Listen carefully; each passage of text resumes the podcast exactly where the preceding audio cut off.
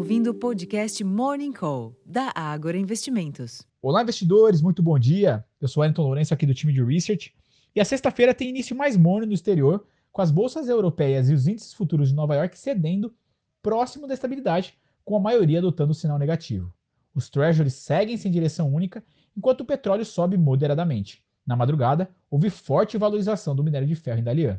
Em dia de agenda econômica esvaziada, o pregão pode ser de realização de lucros no exterior após a alta da véspera, quando os mercados foram embalados pela expectativa de que o Federal Reserve manterá suas taxas de juros inalteradas na próxima decisão de política monetária, que ocorrerá na semana que vem. Em termos de dados econômicos, os resultados divulgados nos últimos dias foram fracos. O CPI, menor do que esperado na China, se juntou à contração do PIB da zona do euro no primeiro trimestre de 2023 e ao aumento dos pedidos semanais de auxílio-desemprego nos Estados Unidos. Todos estes resultados reacenderam preocupações de desaquecimento global. No Brasil, os ativos domésticos voltam do feriado, podendo se ajustar ao bom humor externo da véspera.